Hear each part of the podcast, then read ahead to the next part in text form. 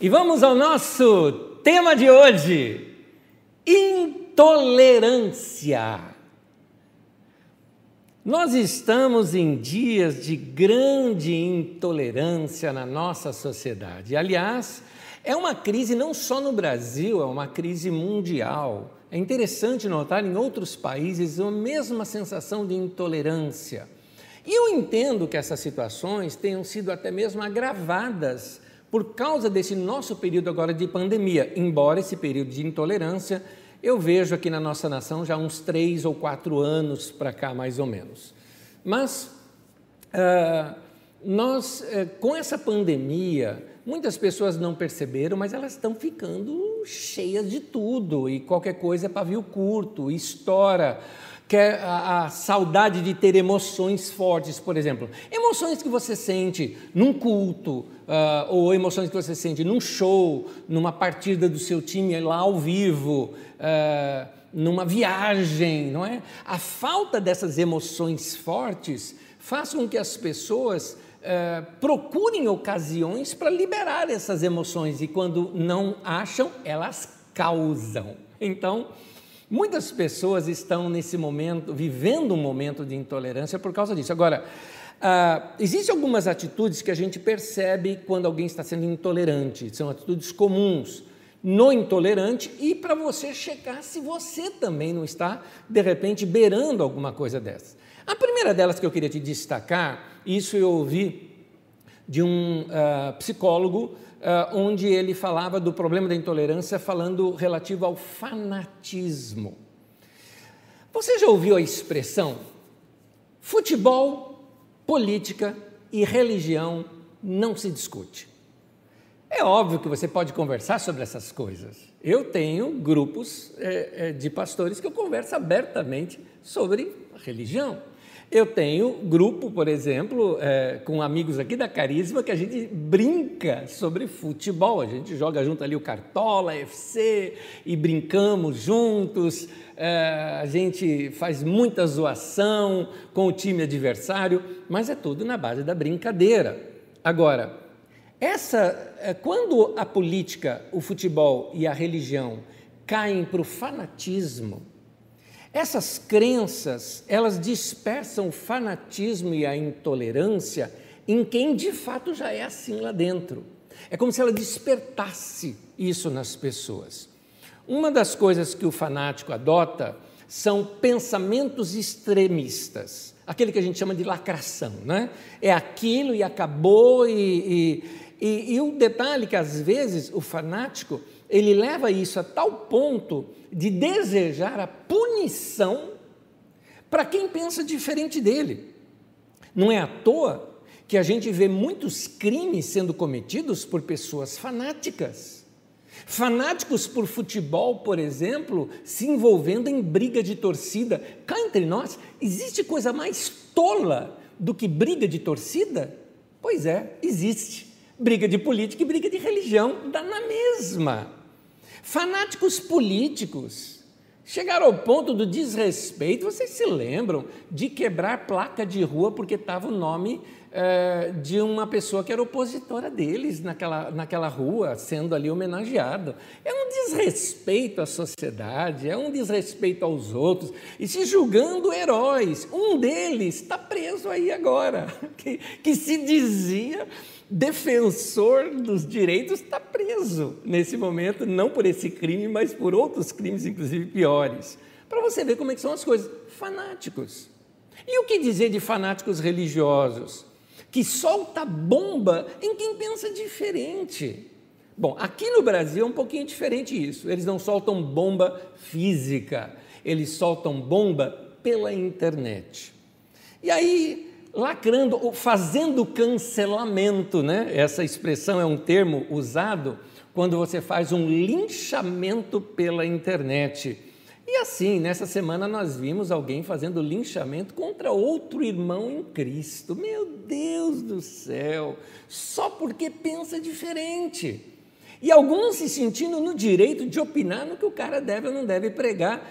Meu irmão, quer um conselho? Vai cuidar da tua vida. Se não é da igreja dele, cuida da tua vida. Deixa o cara pregar o que ele quiser para a igreja dele. Ele é o pastor. São os membros da igreja dele que têm essa liberdade de questionar, de perguntar. Mas até onde eu saiba, aliás, eu mesmo já vi, assisti tudo, é, já você conversou com o povo da igreja dele, está em paz com o povo da igreja dele. Aliás, fica esse recadinho se você não é da carisma e não gosta do que eu prego. Muda de canal, faz isso.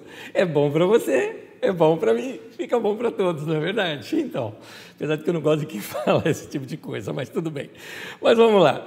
O caso é o seguinte, guarda bem isso. O intolerante, ele acha que a sua opinião é mais importante e mais verdadeira do que a dos outros. É isso que é terrível. Ele despreza as outras pessoas. O que vale é o que ele pensa. Uma outra coisa que é uma característica do intolerante é que ele tem uma rigidez psicológica muito forte. Eles rejeitam o que é diferente. Não aceita pessoas que têm uma visão diferente, uma filosofia diferente, uma maneira de pensar. Não aceita nada fora das suas regras. Então, uh, o intolerante no meio da igreja, por exemplo, ele não aceita uma interpretação diferente da sua ou que contradiga alguma coisa que ele aprendeu algum tempo atrás. Porque aprendeu em seminário, porque aprendeu com algum outro teólogo, ele não aceita linhas diferentes de teologia. E a teologia, gente, teologia não é Deus. Deus não muda, mas teologia muda. Teologia é logia sobre Deus, são pensamentos de como se explicar alguma coisa acerca de Deus, porque Deus não se explica. Então, a teologia ela está em constante mudança o tempo todo. É só você olhar para a história que você vai ver como que a teologia vem mudando, aperfeiçoando ou piorando, aí vai de cada um. Mas é, é, para que brigar por causa disso, não é? Então, é, o intolerante, ele também é uma pessoa difícil de se relacionar, porque falta empatia, normalmente são pessoas briguentas. Eu acho que seria bom um conselho, se você for namorar com alguém, dá uma olhadinha na rede social dessa pessoa antes. Vê se é daquele tipo de pessoa que chega com lacração, né, com cancelamento. Esses são termos, são gírias de internet hoje, né? É, que chega brigando com todo mundo, que só reposta coisa, nunca tem opinião pessoal, só reposta ou faz opinião pessoal em cima de alguma coisa que já estão falando, ama uma fofoquinha, como tem fofoqueiro. Eu vou contar uma coisa para vocês. Eu estava longe, principalmente da rede Facebook, principalmente dessa rede, eu estava longe. Eu parei essa rede há um tempo atrás, alguns anos atrás, eu retomei agora na pandemia para poder avisar os irmãos dos eventos da nossa comunidade para isso. Tanto que se você olhar lá minha, minha lista, é só isso e uma outra brincadeira que eu faço. Só também. Mas eu não costumo ficar lendo. Sendo honesto com você, me desculpa se eu não vi seu post, porque eu não costumo ficar lendo, eu não tenho tempo para essas coisas. Mas de vez em quando, quando a gente está exatamente postando, vem os primeiros ali. E eu estava vendo nessa semana como o povo é briguento tiozão e tiazona de Facebook, tiozão e tiazona, sabe, de, de grupo de rede de WhatsApp, achando que aquilo é conhecimento, né? É um negócio assim que eu, eu, eu, eu, eu acho, eu, eu acho engraçado, eu acho engraçado, mas eu confesso para você, que tal você se olhar com os olhos dos outros? Dá uma olhadinha nas suas redes sociais. Eu vou voltar a falar o seguinte: cuidado, mãozinha, com o que digita, não é? Assim como cuidado boquinha com o que fala, cuidado mãozinha com o que digita. Tem gente aí que está é, tá machucando tanta gente, de bobeira, para quê? Não é? Então, o intolerante, ele sempre acha que tem que dominar a conversa, impor o seu ponto de vista e entrar em discussão. É difícil se relacionar com pessoas intolerantes, porque o intolerante sempre vai olhar para você como inferior ou como indigno, e isso é muito ruim. Por que eu estou falando tudo isso? Porque é dentro desse contexto que eu quero ler uma parábola de Jesus. Sim, a Bíblia é um livro super atual. Ele pode ser lido em todas as épocas e gerações e ele vai, assim, a, essa é a, a, maravilha da interpretação do Espírito Santo, que vai tornando, tornando um texto vivo para todos nós em todas as épocas, inclusive nessa nossa. Tem uma parábola de Jesus que ele fala sobre esse tema da intolerância. Ele fala sobre o tema de gente que despreza o outro, se considerando superior ao outro. O texto está em Lucas, no capítulo 18, de 9 até 14. O texto aparece aí para você, você acompanha comigo na leitura. Diz assim: Alguns que confiavam em sua própria justiça e desprezavam os outros, Jesus contou essa parábola. Note uma coisinha aqui, fica com o texto aí para você dar uma olhadinha. Isso daí é uma introdução do texto. Quem primeiramente escreveu esse texto, porque Lucas provavelmente já pegou esse texto de alguém, Lucas mesmo fala isso em Lucas capítulo 1. Essa pessoa já fez esse cabeçalho, ele mostra que foi exatamente por causa disso que Jesus contou essa parábola. Porque tinha gente lá que se julgava bonzão e estava desprezando os outros. E aí Jesus contou esta parábola e eu vou seguir a leitura com você. Dois homens subiram ao templo para orar. Esse subir ao templo para orar é um tempo de adoração, é o culto comunitário deles. Essa é uma expressão muito usada na Bíblia, quando você vê em Atos 2, que Pedro e João subiram na hora nona para orar. Um era fariseu e o outro publicano. Publicano é um cobrador de impostos. Ele é um empresário que trabalhava para Roma, então era a pessoa mais odiada pelos judeus, era o publicano. O fariseu é o religioso, aquele religioso radical, né? Esse é o fariseu. O fariseu, em pé, orava sozinho. Deus, eu te agradeço porque eu não sou como os outros homens, ladrões, corruptos, adúlteros, nem mesmo como este publicano. Jejuo duas vezes por semana, dou dízimo de tudo quanto ganho. Mas o publicano ficou à distância. Ele nem ousava olhar para o céu, mas batendo no peito dizia: Deus, tem misericórdia de mim, que sou pecador. E eu lhes digo, disse Jesus, que este homem, o publicano, e não o outro, o fariseu, foi para casa justificado diante de Deus pois quem se exalta será humilhado, e quem se humilha será exaltado. O que numa primeira leitura já dá para a gente perceber é que nessa parábola tem vários ensinos. Tem um ensino acerca do orgulho e da humildade. E tem também um ensino sobre uma atitude correta na oração, na adoração, na vida comunitária eh, do nosso culto. Quando nós examinamos melhor essa parábola, a gente consegue compreender algumas lições dela. E para isso, eu vou tentar fazer aqui uma certa análise cultural, para a gente poder voltar naquele momento histórico, compreender algumas coisas que faziam parte desse cenário que os ouvintes, os primeiros ouvintes, já conheciam e que, por estar tão distante da gente, a gente desconhece e podemos perder algumas lições desse texto. Quando. É, esses dois subiram para adorar ali junto com a multidão, é interessante que a gente saiba como é que isso é, se dava naquele lugar. Lá nesse, no templo, não é como nós imaginamos aqui hoje, que tem um palco, alguém lá na frente, todo mundo assim nas cadeiras, sentados, olhando para frente. Nada disso. Você tem lá o lugar do sacrifício, onde ninguém ia, ficava lá o sacerdote, aí vinha uma divisão e vinha o espaço dos homens, somente homens judeus. Ali era a ala dos jovens. A das mulheres vinha depois, somente mulheres judias. E depois é que vinha uma ala só para estrangeiros. Era bem partido, né? particionado ali essa religião. A ideia deles é que quanto mais perto você estivesse do altar, mais santo você era. Na verdade, um belo descaso, né? É, existe toda uma crítica por trás desse tipo de judaísmo que surgiu, mas isso você aprende lá nas nossas aulas de terça-feira no Didaquê.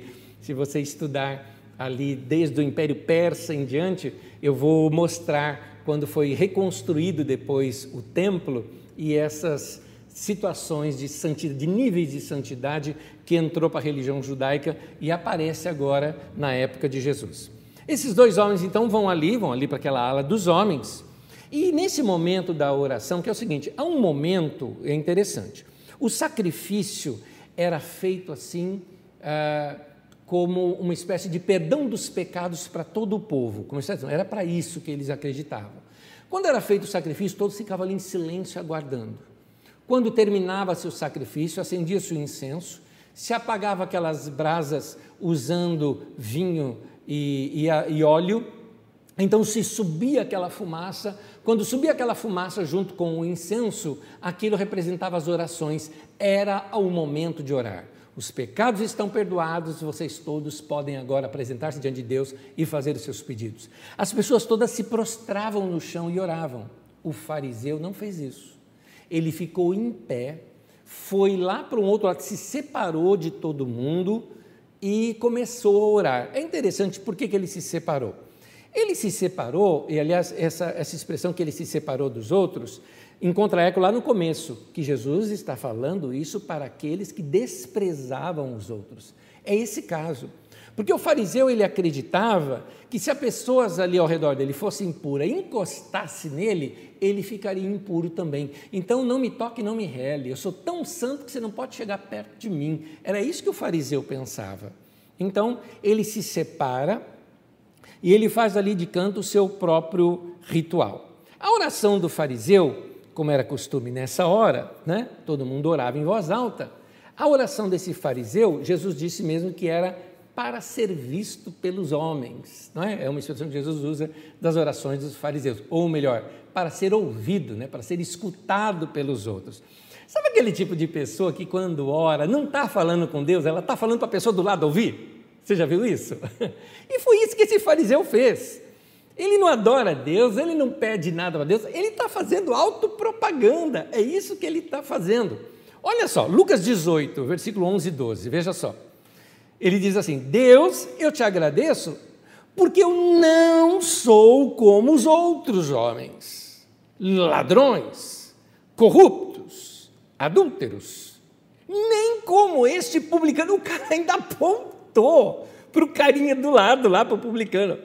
Jejuo duas vezes por semana, dou o dízimo de tudo é, quanto eu ganho. Gente, Moisés recomendou jejuar uma vez por semana, ele jejuava duas. É, o dízimo era descontado dos cereais, do vinho e do óleo, mas ele, Jesus até fala, dava até da hortelã, das hortaliças, daquelas mínimas é, é, folhinhas eles davam, né? Só para dizer que eram rígidos e que fazia mais do que era pedido, mas eh, me chama a atenção uma coisa. O cara está orando, apontando, não sou também como esse aqui, ó. E ele fala assim: não sou como os outros homens, ladrões. Bom, ele poderia estar tá pensando no publicano quando fala ladrão, porque o publicano lidava com dinheiro público, ele lidava com cobrança de impostos, sem controle bancário. Imagina, Roma exigia dele: ó, eu quero 20 daquela pessoa. Ele chegava lá, cobrava 30 e não tinha quem onde você reclamar. Você tinha que pagar 30, acabou e 10 era dele. Ou ele podia cobrar 50 e ficar com 30, desde que ele pagasse os 20 para Roma. Então ele era odiado por todos. Então, ladrões! Aí o cara ainda completa. Corrupto! Pode ser. Você vê Zaqueu, por exemplo, né? que, que ele mesmo se denuncia na corrupção. Ele completa. Adúltero! Mas como é que ele sabia? Quem disse que o cara era adúltero? Quem falou isso? Isso aqui é julgamento. Isso é característico de gente que critica o outro. Você começa a criticar, para fortalecer a sua crítica, você fala até coisa que a outra pessoa não falou. Você coloca palavras na boca daquela pessoa, ou como se faz hoje na internet, se recorta um trechinho e diz que aquela pessoa falou aquilo que está no trecho fora de todo o contexto do que foi dito. Meu irmão, texto fora do contexto é pretexto. É isso. Você está querendo criar alguma coisa, inventar alguma coisa. E, esse, e a Bíblia fala que a razão de fazer isso, lembra, bem no início do texto, Jesus usa essa expressão. Jesus, não, é Lucas, né, que narra que alguns que confiavam na sua própria justiça e desprezava os outros, foi para esses que Jesus contou essa parábola. Então, toma cuidado quando nós é, somos tentados a falar mal de alguém. Você já foi tentado a falar mal de alguém? Eu já, um monte de vezes. Fala a verdade. É gostoso falar mal de alguém, aquilo dá aquela coceira por dentro, você fala, mas isso é carnal, isso é pecado.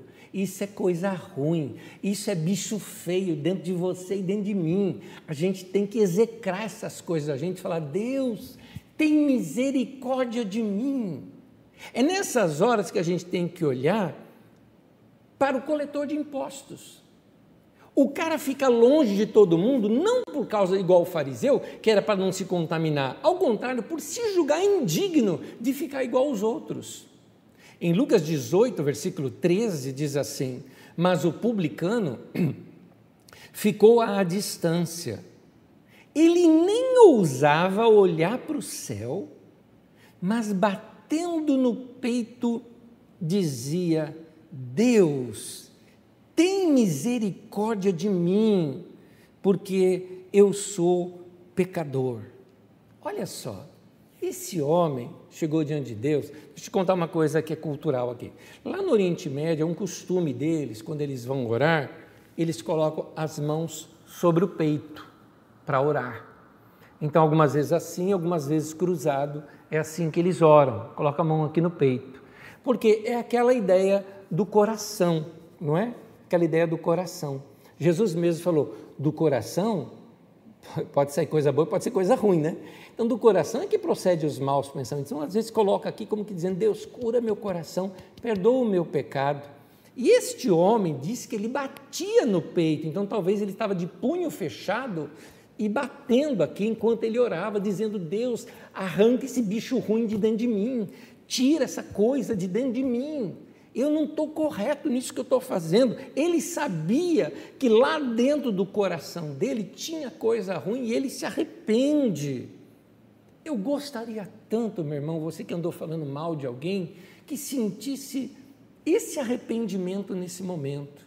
Fala, Deus, eu pensei mal daquela pessoa, eu julguei aquela pessoa, eu concluí coisas da vida daquela pessoa que não são verdades. Me perdoa, Senhor, eu sou bicho ruim, eu preciso do teu perdão, porque o texto, quando ele fala, tem misericórdia de mim, no original diz, faz uma expiação por mim, é aquele ato da expiação dos pecados, né? É, é o mesmo que dizer, limpa o meu coração, perdoa o meu pecado. Ele fica de longe, ele não quer ser visto por ninguém, ele se sente indigno de estar ali com aquelas outras pessoas e quer apenas que Deus o perdoe para que ele um dia possa ser parte daquele grupo de adoradores que estava ali prostrado, adorando a Deus. Meu irmão, fim do culto. Terminou aquele culto e ambos vão para casa. E aí, Lucas 18, 14 conta esta ida deles. Eu lhes digo, Jesus disse, que este homem que bateu no peito, que se arrependeu dos pecados, e não o outro que estava ali só criticando os outros, foi para casa justificado diante de Deus. Pois quem se exalta será humilhado, quem se humilha será exaltado. O judeu acreditava que só Deus é digno de toda exaltação. Só quem exalta é Deus também. Portanto, se Deus é o único exaltado e só Ele exalta alguém, é, é o mesmo que Jesus. Aqui, quem se humilha será exaltado, significa que quem se humilha vai estar mais perto de Deus. A Bíblia diz que Deus rejeita o soberbo, Deus rejeita o arrogante, mas Ele dá graça ao humilde. Como se Ele abrisse os braços e o sorrisão, é para o humilde. Então, querido, uma, algumas conclusões aqui para nós tomarmos no que nós lemos. Uma coisa que a gente aprende aqui é o seguinte: não basta frequentar culto. Percebeu isso? Os dois foram para o culto. Um estava com a atitude errada e o outro com a atitude certa. Então não basta frequentar o culto, porque você pode frequentar o culto com a atitude errada. Eu estou dizendo isso porque há um pensamento católico que também hoje faz parte do pensamento evangélico protestante, que é o seguinte: o pensamento católico é o seguinte, ele recebe graça só por ir à missa. Por isso que ele fala, vou à missa, né? Então, eu vou à missa, lá eu recebo graça. Ele pode estar lá na missa pensando no churrasco que ele vai fazer, na onde que ele vai dar, mas ele, ele foi, na, foi na missa, então ele foi abençoado e recebeu a graça. Muitos crentes pensam isso. Eu vou na igreja, vou no culto, né? cantei, dei lá minha oferta, né? É, cantei, ouvi pregação, estou abençoado. Meu querido, esse cara foi ao culto e não voltou justificado, não voltou abençoado, não voltou com o coração certo com Deus. Somente quem está com coração sincero e coração humilde é que sai do culto transformado. Então, só a pessoa humilde é que realmente consegue se aproximar de Deus, porque Deus resiste o soberbo, diz nas Escrituras Sagradas. Agora, por que esse texto está na Bíblia para nós? E assim, se você frequenta a nossa comunidade e acredita que seus pastores, sua liderança, têm direção de Deus, ou você que me ouve e acredita que é a minha função no corpo de Cristo ser esse canal de Deus na tua vida, de buscar o Senhor, uma responsabilidade que Deus me dá, ser um bom despenseiro da palavra de Deus. O que é despenseiro? Despenseiro é o que cuida da dispensa. Hoje nós temos nutricionista, nutrólogo, nós temos na empresa a pessoa que faz a compra, né? nós temos tudo isso. Naquele tempo era uma pessoa só que tinha tudo isso. É o que escolhe o alimento, que traz o alimento, que cozinha, ele é o cozinheiro, ele é o nutricionista, ele é tudo. Pois bem, esse despenseiro é o que Deus requer de nós pastores. Nós vamos lá na nossa estante né, de conhecimento e de revelação de Deus que nós temos, pegamos alguma coisa e trazemos para você. Agora, pegamos de acordo com a necessidade do rebanho. É claro que para isso nós temos oração, nós buscamos a Deus, sigo aquela palavra, busque a paz e siga. Então, pela paz, Deus nos direciona. É assim a direção do Espírito Santo para nós, né? Sente aquela paz, direciona. Pois bem, por que você acha que eu estou trazendo essa palavra para você hoje aqui? E por que, que você acha que a Bíblia é, é, deixou isso registrado aqui para nós? Talvez a gente precise analisar, meus queridos, a maneira como nós estamos vivendo hoje e como o mundo está nos vendo. Porque talvez a nossa vida hoje, estou falando de nós, principalmente eu estou falando aqui da ala evangélica, é, e o nosso comportamento religioso talvez sejam tão repugnantes quanto a vida e o comportamento desse fariseu contado nessa parábola aqui. O estereótipo criado pelos evangélicos dos nossos dias nos torna muito mais parecidos com a figura do fariseu do que com a do publicano. Nós é, fizemos coisas no nosso, no nosso comportamento social cristão que as pessoas estão talvez olhando para a gente como esse tipo de religioso que nós execramos aqui agora nesta, nesta parábola. Nós, nós rechaçamos, nós não queremos ser assim, não é? Aquilo não desce gente assim. Aliás, se me permite, ó, generalizando um pouco, evangélico hoje é sinônimo de intolerante. Me permita aqui eu colocar o generalizando. Por quê? Porque eu sei que não é todo mundo assim. São alguns de fato. Mas, infelizmente, esses alguns é o que está na mídia, é o que está em lideranças, é o que aparece nas redes sociais, é o que aparece nos parlamentos. Então, se nós queremos alcançar as pessoas dos nossos dias com o amor de Deus, nós precisamos começar a pensar em fazer pontes entre nós. Nós estamos nos distanciando muito da nossa sociedade. Nós estamos virando gente estranha, gente esquisita. A igreja evangélica precisa se arrepender dos seus pecados, se arrepender dos pecados dos seus pastores midiáticos, se arrepender dos seus pecados dos seus representantes políticos e de todos aqueles que estão mais ah, ofuscando o evangelho do que brilhando ah, ah, o evangelho, mostrando Jesus para as pessoas. Temos sido um povo arrogante, palavras duras. Não faz muito tempo atrás nós vimos líderes evangélicos falando que, que negros eram amaldiçoados porque eram descendentes de Caim. Que absurdo, que absurdo é, é, essas falas, em público ainda, não é? Então, algumas posturas é, é que lembra mais o povo medieval, é isso que lembra. Parece que voltamos no tempo, regredimos no tempo, voltamos para os anos de ignorância. Tudo é briga, tudo é, é cancelamento né, das pessoas. Nós precisamos desenvolver a cultura do diálogo. Respeitar, meu querido, é fazer pontes para o diálogo. Criar uma cultura de diálogo significa tornar-se alguém que respeita e que valoriza todas as pessoas como dignas do amor de Deus. Todas as pessoas merecem o amor de Deus. Todas, todas, todas desde o religioso, desde o de outra religião, desde o, o, o, ladrão, a prostituta, e seja qual for a opção sexual da pessoa, ela é digna do amor de Deus, Deus os ama, Deus ama a todos, e Deus não amou a igreja de tal maneira que deu seu Filho unigênito, Deus amou o mundo de tal maneira que deu seu Filho unigênito. Esse texto é um texto base para todos nós, João capítulo 3, versículo 16 fala isso, isso tem que estar muito claro no nosso coração. Ah, eu acredito que nós precisamos aprender, por exemplo, vamos falar de pessoas de outra religião. Gente, pessoas de outras religiões, não são os nossos inimigos. Para de olhar para eles como se eles fossem o outro, o adversário com quem eu vou brigar.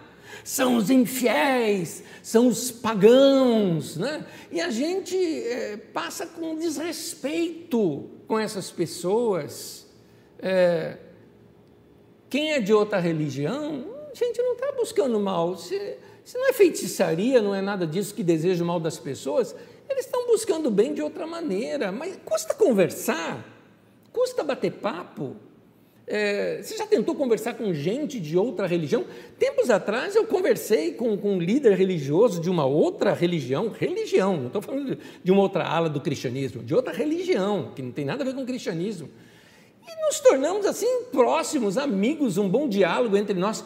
Temos diferenças teológicas enormes entre nós, mas isso não nos separa. Isso não nos separa. Qual o problema? É, aliás, deixa eu jogar muito aberto com você. Queria que você soubesse, você que é aqui da nossa comunidade, que a nossa comunidade nós transbordamos em ações de, de obras. O que eu chamo de transbordar? Nós procuramos suprir a necessidade de todos os nossos irmãos da nossa comunidade. Nós desenvolvemos obras sociais aqui para atingir uh, pessoas necessitadas e carentes da nossa região mas nós transbordamos, porque o povo nosso é tão generoso que a gente começa a ajudar outras entidades. E não ajudamos só entidades evangélicas, ajudamos entidades espíritas, ajudamos entidades católicas. Por quê? Porque uma criança necessitada, meu querido, não importa que, que religião que está ali cuidando dela, eu dou graças a Deus que tem alguém cuidando delas. Existe um lugar aqui, é muito, que são gente muito querida nossa, que são católicos, eles é, cuidam de crianças abandonadas e que têm deficiência mental. Porque a criança tinha deficiência mental, foi rejeitada pela família e aí eles acolheram. Gente, nosso coral de vez em quando vai lá, canta com eles. É coisa linda isso, gente, é coisa linda. Então, será que não dá para a gente dialogar com gente que pensa diferente? Aí talvez você esteja dizendo, não, Ané, é isso mesmo, é o amor, né? A gente tem que amar, amar. Meu querido, Amar o distante é fácil. Jesus mandou amar o próximo. Próximo, ó, próximo. Porque às vezes a mesma pessoa que está dizendo, não, não, está certo isso, está certo. Temos que ter um bom diálogo com outras religiões também, um bom diálogo com outras pessoas, temos que tratar com respeito. E aí vem pela internet e, assim, crucifica o outro irmão em Cristo que é um pastor. Como é que pode um negócio desse? Gente, Uh, vamos ver aqui como é que Paulo tratava gente de outra religião. Olha que coisa linda. Como Paulo era elegante, assim, na, uh, inteligente, eu diria, né? Em, em, tratar com pessoas. Paulo estava na Grécia. Na Grécia existe um lugar que é conhecido até hoje, né, por causa das ruínas que ainda tem lá, chamado Areópago. O Areópago era o clássico da Grécia. Era o lugar onde grandes filósofos discursaram, como Aristóteles, Platão, provavelmente Sócrates também, Ali era o lugar onde as pessoas passavam o dia para ouvir as novidades de, uh, de, de filosofia, e Paulo foi convidado para discursar ali. E nós temos um trecho desse discurso de Paulo lá em Atenas. Lembrando, não havia nenhum cristão, nenhum, somente Paulo ali. Paulo não estava nem acompanhado com outras pessoas, estava sozinho. Então, somente Paulo ali vai ministrar, ele é o único cristão. Os que estão ouvindo ele também não são judeus, são gregos, gregos que serviam os seus próprios deuses. Ali, por exemplo, bem diante de Paulo, tem, tinha uma estátua enorme, enorme, chamada estátua de Atena. Então, uh, uh, uh, Paulo estava nesse ambiente pregando. Olha como ele diz, Atos 17, versículo 27 e 28. Diz assim: Deus fez isso para que os homens o buscassem e talvez, tateando, pudessem encontrá-lo. Olha que ele está falando para aquele povo que aquele povo poderia tateando encontrar a Deus embora não esteja longe de cada um de nós, daquele povo, ele está dizendo isso. Pois nele vivemos, nos movemos e existimos. Como também disseram alguns dos poetas de vocês, também somos descendência dele. Que coisa! Olha quanta coisa rica aqui nesse texto. Primeiro, Paulo fala que aquelas pessoas, vocês estão buscando a Deus estão tateando, tentando encontrar, e ele não está longe. Era como se Paulo falasse assim: Deus está aqui, tão certo como o ar que eu respiro. Paulo podia cantar isso lá, é que Asaf Borba ainda não tinha feito essa canção nesse tempo. Mas Paulo está dizendo: Deus está aqui. Nota, ele não está num culto, ele está no meio de gente, de pagãos, né? como alguns gostam de chamar, e Paulo está dizendo, Deus estava aqui. Dá para conversar com as pessoas. Paulo não chegou assim dizendo, vocês vão tudo para o inferno. Né? Paulo não falou isso. E, aliás, ele foi tão simpático que ele se preocupou em falar algo da cultura deles. Ele diz, como diz alguns dos poetas de vocês, também somos descendência dele. Ele citou um poeta lá deles. Na carta uh, de Tito, que está em Creta, ele fala cretenses, cretenses, é, ventres preguiçosos, tal. Ele vai citando uma poesia né, de Epimênides, que era um cara de Creta, também um grande é, escritor ali. Era como se Paulo escrevesse aqui para nós hoje, citando trechos da nossa MPB clássica, por exemplo, ou de alguns dos nossos escritores, como Machado de Assis ou algo parecido. Nota que Paulo faz pontes para conversar com as pessoas. Meu irmão e minha irmã, eu falo com você que está percebendo por essa mensagem que talvez você seja um pouco radical demais e um pouco, uh, não, uh, um pouco fanático nas suas compreensões. Você tome cuidado para não perder os seus filhos para o mundo porque alguns dos nossos filhos vão acabar encontrando mais misericórdia e compreensão no mundo do que no meio da igreja. É interessante isso. Eu não entendo como pais cristãos, por exemplo, quando tem algum problema uh, uh, de relação dentro de casa, botam um filho para fora de casa, ou, por exemplo, se o seu filho ou sua filha se declara homossexual e você toca o seu filho de dentro da sua casa, meu irmão, se arrependa, volte a ser pai, volte a ser mãe, vai amar essa criança, esse menino, essa menina, esse homem, essa mulher, amá-los o tempo todo. Eu estou chamando vocês à prática do Evangelho. É isso que eu estou chamando vocês. Então, toma cuidado para não perder o seu filho, porque você às vezes não tem diálogo. Você já vem assim, não, é assim e acabou. Não, não dá para conversar. Não dá para a gente pensar aqui de um modo diferente. Não dá. É, é, não dá para a gente dialogar aqui em algum ponto? Então, é, é importante é, você saber que muitas vezes os nossos filhos têm dúvidas com relação à nossa fé. Passa dúvida na cabeça deles: será que é isso mesmo? Será que eu não estou seguindo essa religião só porque era a religião do meu pai, mas eu mesmo não me identifiquei com ela?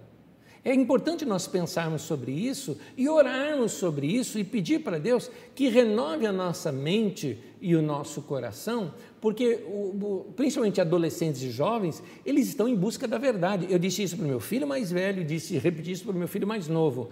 Se Deus é a verdade, como eu acredito que Ele é, Nenhuma busca pela verdade vai te levar para longe de Deus. Fica tranquilo, fica tranquilo, pode buscar, vai atrás, estuda mesmo, querido. Estuda bastante, leia bastante, porque se você está buscando a verdade, você vai, no fim de tudo, encontrar Deus. Tenha certeza disso.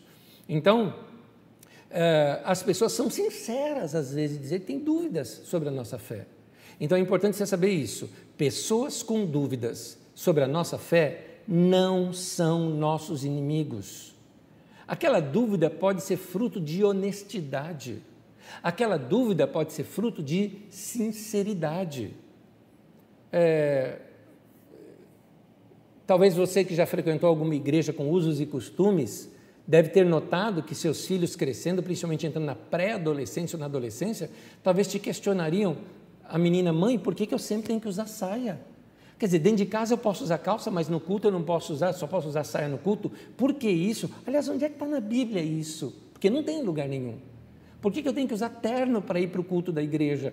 São costumes que as crianças vão perguntar, que os adolescentes vão perguntar, vão questionar. Eles não são nossos inimigos, são apenas questionadores porque não entenderam. Da mesma maneira, tem muita coisa, até da Bíblia Sagrada, que talvez eles não compreendam. E então a gente precisa buscar diante de Deus e fazer pontes entre essa realidade dos tempos bíblicos e a nossa realidade nos dias de hoje. E assim, e quando alguém tem dúvida, como que deve se tratar essa pessoa? Porque tem muita gente que trata a pessoa, principalmente você que é líder de igreja, às vezes as pessoas questionam uma coisa, você chega assim e fala: é assim, e acabou e fica quieto. E não é para discordar do que, que eu estou falando, porque eu estou falando e acabou. Não é assim, querido, tem que se explicar. Até Jesus fez isso. Vocês que já estudaram comigo sobre, não faz tanto tempo atrás, que eu dei alguns estudos falando de João Batista, e eu mostrei aquele relacionamento, naquele período de relacionamento, do início do ministério de Jesus com o ministério de João Batista, que havia muita proximidade ali. Então, João Batista e Jesus tinham essa relação ali no início do, do ministério. João Batista foi o cara que recebeu a revelação de Deus de que Jesus era o Cristo. Ele batizou Jesus. Ele viu o Espírito Santo descendo sobre Jesus. Ele sabia que Jesus era o Cristo. Mas ele estava à beira da morte, ele estava confinado, e pessoas que ficam confinadas em quarentenas começa a pensar besteira. Você sabe disso? João Batista já estava pensando besteira. João Batista achando que ia morrer e morreu mesmo, né? É, porque ele foi decapitado, né? Pelo rei na época. E ele mandou logo uns discípulos dele perguntar para Jesus: O senhor é mesmo Cristo que haveria de vir? Se Lembra, lembra do tema de hoje? O tema de hoje é intolerância. Grava bem isso, tá? Intolerância. Se é, Jesus fosse intolerante, ao perguntarem isso para Jesus, Jesus dizia: Não acredito, eu não acredito que me pergunta um negócio desse. Fala para o João Batista: Você não viu o Espírito Santo descendo sobre a minha vida? Não foi você que me batizou? Não foi você que disse que não era digno de amarrar o cadastro do meu quichute? Não é? Então, ora, gente, Jesus não fez isso. O que eu acredito é que, assim, aqui o contexto, quando a gente vê o contexto e a vida de Jesus, ele deve ter aberto aquele sorrisão para os discípulos de João Batista, abraçou os caras, falou: vem cá, vem comigo que eu vou te mostrar. Lucas 7, versículo 20 mostra: dirigindo-se a Jesus, aqueles homens disseram: João Batista nos enviou para te perguntarmos: és tu aquele que haveria de vir? Ou devemos esperar algum outro. Jesus, o que, que ele fez? Demonstrou carinho para eles, ele chamou os caras e mostrou gente cega que começou a ver, gente que foi curada. E ele ainda termina dizendo: e aos pobres é anunciado o Evangelho. Olha aqui, gente pobre, agora sendo suprida, tendo perspectiva de vida. Demos esperança para gente que não via mais esperança na sua vida para viver. Jesus falou: é isso aqui. Os homens saíram de lá o quê? Encantados, claro, é isso. Ele é o Cristo, é o Evangelho, é isso. O Evangelho é essa boa notícia, vidas transformadas, que coisa mais linda. Queridos, é, às vezes o nosso modo de viver o Evangelho e pregar o Evangelho não condiz com Cristo, com Jesus. É, Eu, eu, eu, eu vou contar uma aqui para vocês. É, uma família estava assistindo televisão, pregação na televisão.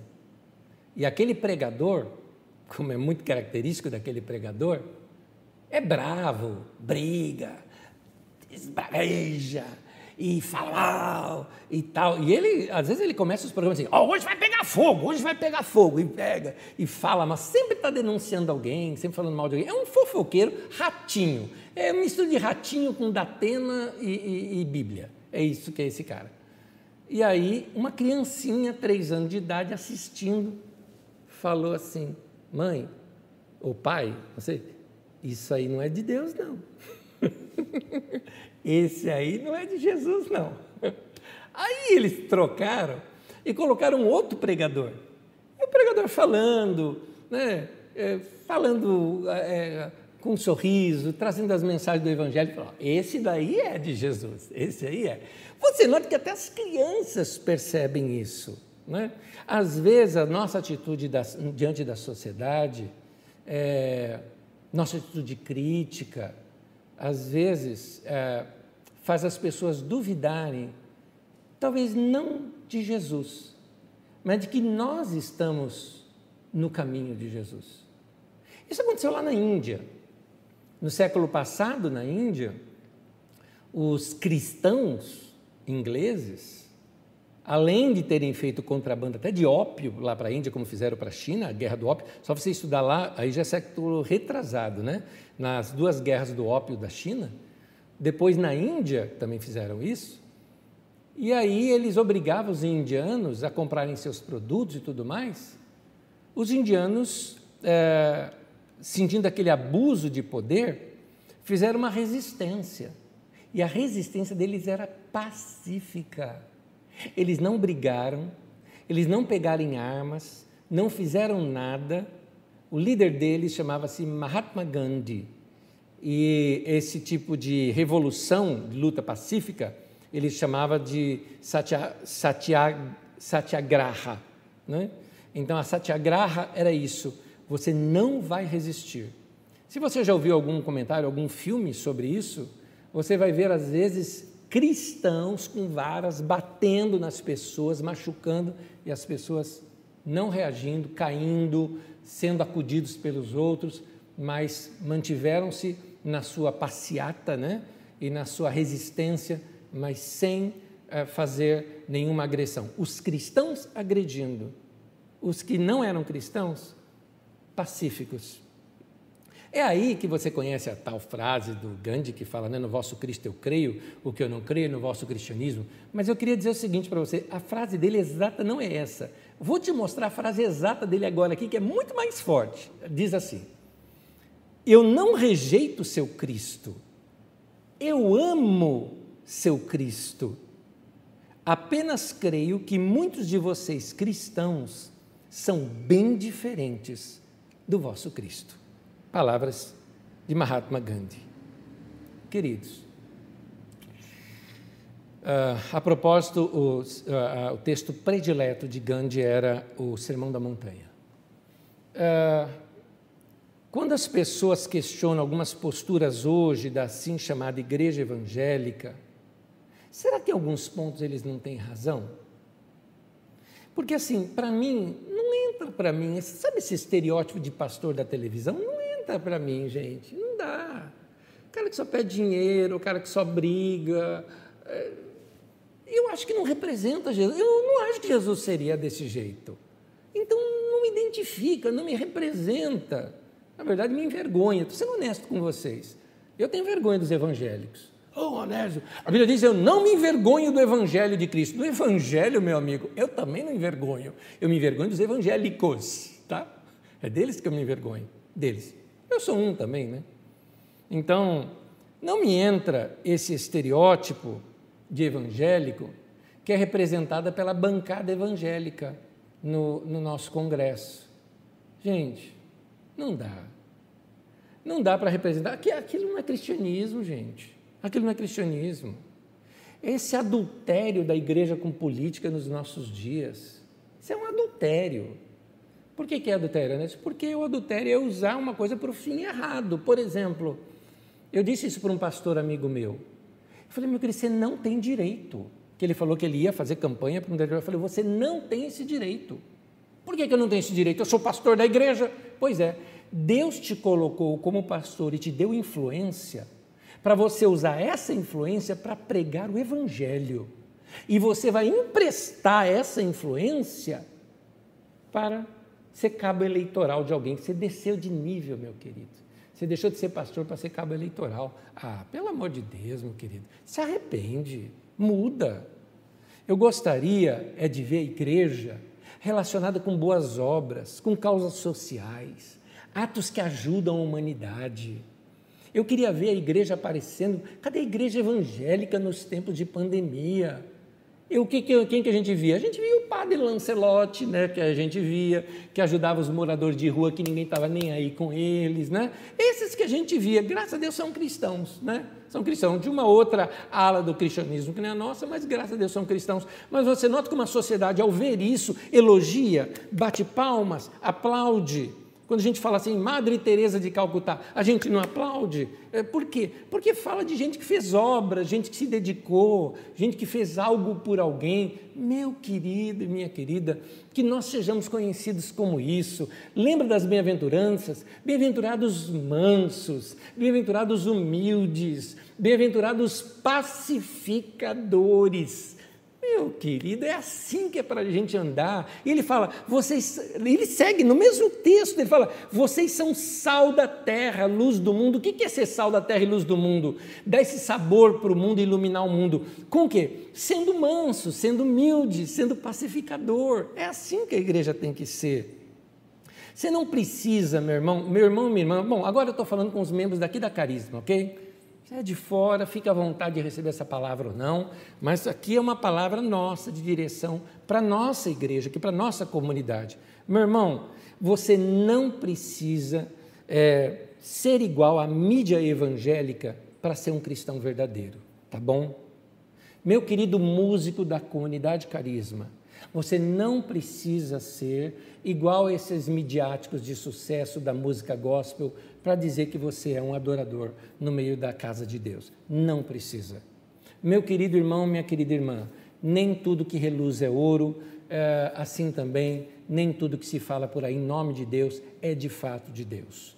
Aliás, uh, Paulo fala de falsos mestres, de falsos apóstolos, está cheio de texto assim na Bíblia Sagrada. Diz que ele chegou a enganar os santos sutilmente como uma serpente enganou a Eva, segundo Coríntios 11, é, começa falando sobre isso. Lá adiante ele fala que é, é, até Satanás se transforma em anjo de luz, os ministros dele se tornam também pregadores do Evangelho, ou seja, vão distorcendo as coisas, não é? vão penetrando, vão é, vão, vão, vão enganando o povo, sabe?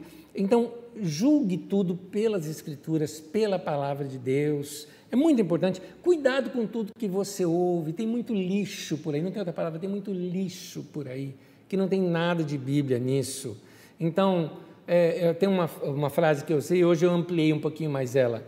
Tenha liberdade de, com honestidade, pensar diferente pense, pesquise, duvide, questione, repito, pense, pesquise, duvide, questione, pense, pesquise, duvide, questione, tenha liberdade de pensar diferente, seja honesto no que você está falando. E aí eu termino dizendo: você é livre. É isso, meu querido, é isso. Então, Vamos abrir o diálogo, vamos ouvir perguntas. Como um pastor é, é, amigo meu, o, o Farias, disse, me disse ontem, ele falou assim: Eu tenho muitas perguntas para suas respostas. Eu acho ótimo isso. Vamos prolongar o diálogo, vamos conversar um pouco mais. As pessoas também gostam de ser ouvidas. Faça perguntas, deixa-as explicar. Vamos dar ouvidos às perguntas que nos fazem. Vamos ter coragem também de fazer as perguntas corretas. Vamos refletir melhor sobre a maneira como nós estamos vivendo. mais importante do que escutar uma pessoa é escutar o coração da pessoa. Queridos, ah, vamos, lembra do tema de hoje? Intolerância. E a intolerância é fruto de prepotência, de arrogância. Então, essa prepotência e arrogância, até de alguns cristãos, mais afastam as pessoas de Deus do que aproximam as pessoas de Deus. Em nome de defender a fé, esses guardiães da fé, porque eu acho interessante, tem gente que se sente no direito de dizer o que é heresia e o que não é heresia. Eu não sei quem deu para eles esse direito. Eu não sei quem deu. Eu sou pastor, eu não dei. Eu não dei. Então, é, tem gente que se sente no direito de meter o bico na vida do outro. Tem gente que se sente no direito, não é nem daqui da carisma, e se sente no direito de dizer o que, que eu devo pregar para a minha igreja, para a igreja onde Deus me colocou. Meu irmão, quer bater papo comigo? Beleza. Mas se você quiser usar a rede social para fazer lacração, meu conselho para você é o seguinte: vai cuidar da tua vida, vai. Você tem mais o que fazer. Eu também tenho. Assim a gente fica em bênção. E um detalhezinho: no céu a gente conversa e a gente se abraça, tá bom? Não estou te mandando para o inferno, não, tá bom? Eu não acredito que, que é esse o caminho para nós, não. Lá a gente vai rir bastante, vai ver as besteiradas que nós fizemos aqui. Mas, meu querido, tem alguns que estão se tornando cruzados do nosso século. É cruzado, estou falando da cruzada mesmo. Sabe aqueles caras da cruzada, templários, né? Assim, deixando rastros de gente morta em nome da fé. Lembra disso? Idade Média. Morte aos infiéis, né? Tem gente assim fazendo isso hoje pela internet. Então, meu querido. Aliás, meu irmão e minha irmã, você que é da carisma, estou falando agora com o povo da carisma, viu? Com você que eu estou falando. Eu andei vendo aí redes sociais nessa semana de irmãos da nossa comunidade, falando coisas, meu querido, onde você aprendeu isso? Você está anos com a gente e aonde você aprendeu isso? Toma cuidado com o que você fala, toma cuidado dedinho com o que você tecla. Não foi com a gente que você aprendeu isso, não. Então, é assim, jogando aberto com você. Se não, não gosta da carisma, vai para outro lugar. Mas ficar aqui e, e, ser quase que um representante, falar, eu tenho vergonha de dizer, de saber que os outros acham que você é membro daqui, viu? Tem vergonha disso, de ver as coisas que você fala pela internet, seu ódio que você está fazendo, e aliás, falando de coisas que nem sabe do que está falando. É interessante isso. Essa semana, lacraram um pastor essa semana, né? Não, que o cara falou heresia tudo mais. É interessante. Eu acho que as 15 primeiras pessoas com as quais eu conversei, que estavam falando, um recorte que mandaram aí pela internet de uma coisa que ele falou, eu falei, você ouviu a mensagem dele? As 15 não tinha escutado. A todas não tinham escutado. E já estavam passando para os outros na internet. Que coisa! Não deram nem chance de ouvir a explicação do irmão. Espera, espera uma semana. Ele tem a igreja dele, vamos ver o que ele fala para a igreja dele. O que importa é a relação dele com a igreja dele. É isso. Então, meu irmão e minha irmã, vamos abandonar a intolerância. Senão, nós vamos virar aquele fariseu da história.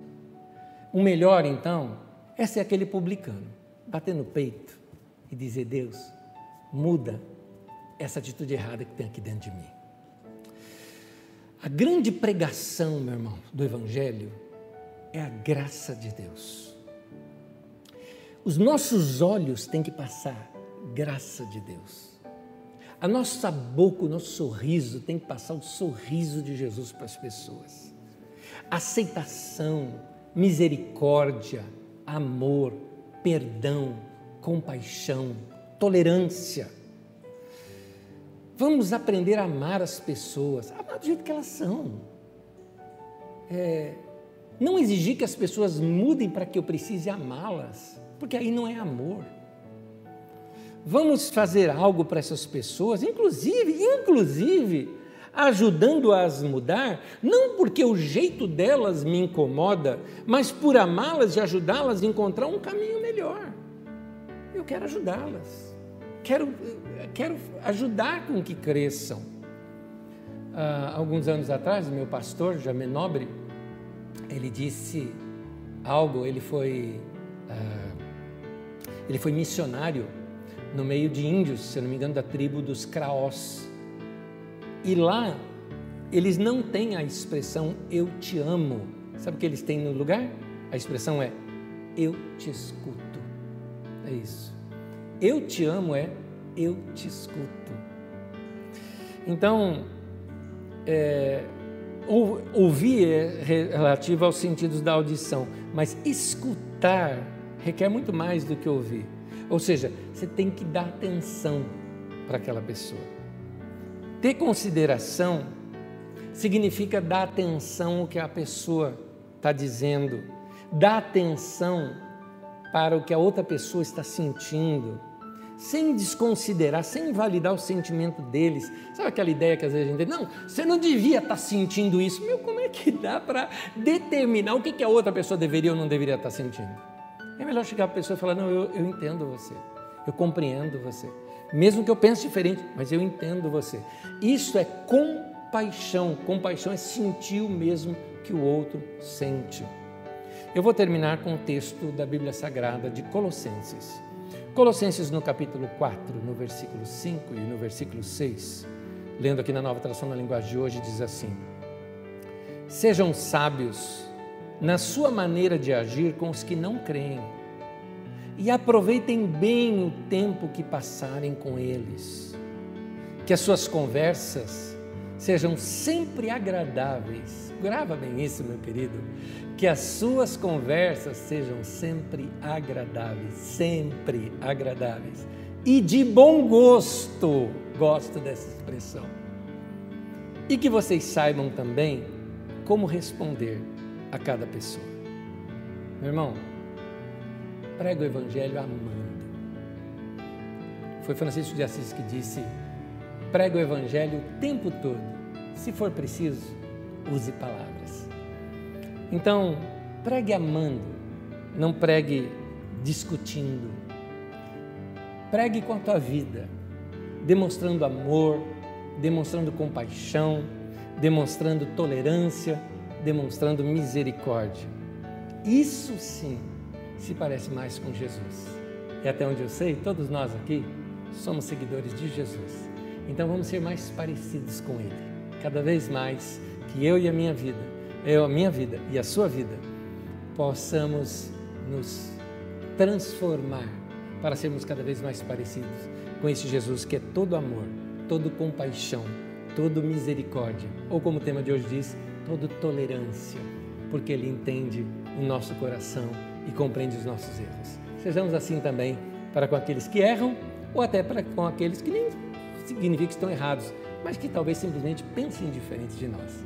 Que Deus te abençoe que te dê toda a graça para isso. Vamos orar. Senhor, no nome de Jesus eu oro, pedindo ao Senhor que o teu Espírito Santo venha falar ao coração do meu irmão, da minha irmã, meu também, tudo aquilo que nós podemos mudar para sermos mais tolerantes com aqueles que pensam diferentes de nós.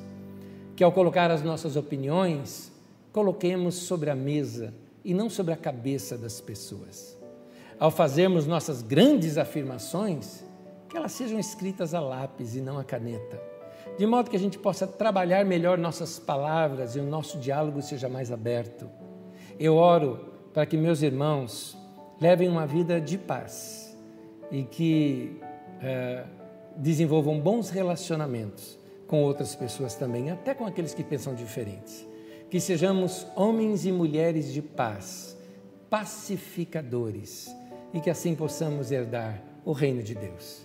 Que a bênção do Senhor esteja sobre a minha vida e a vida dos meus irmãos durante toda essa semana, que seja para todos nós uma semana de paz. Em nome de Jesus. Amém e amém. Deus te abençoe, uma semana de paz para você.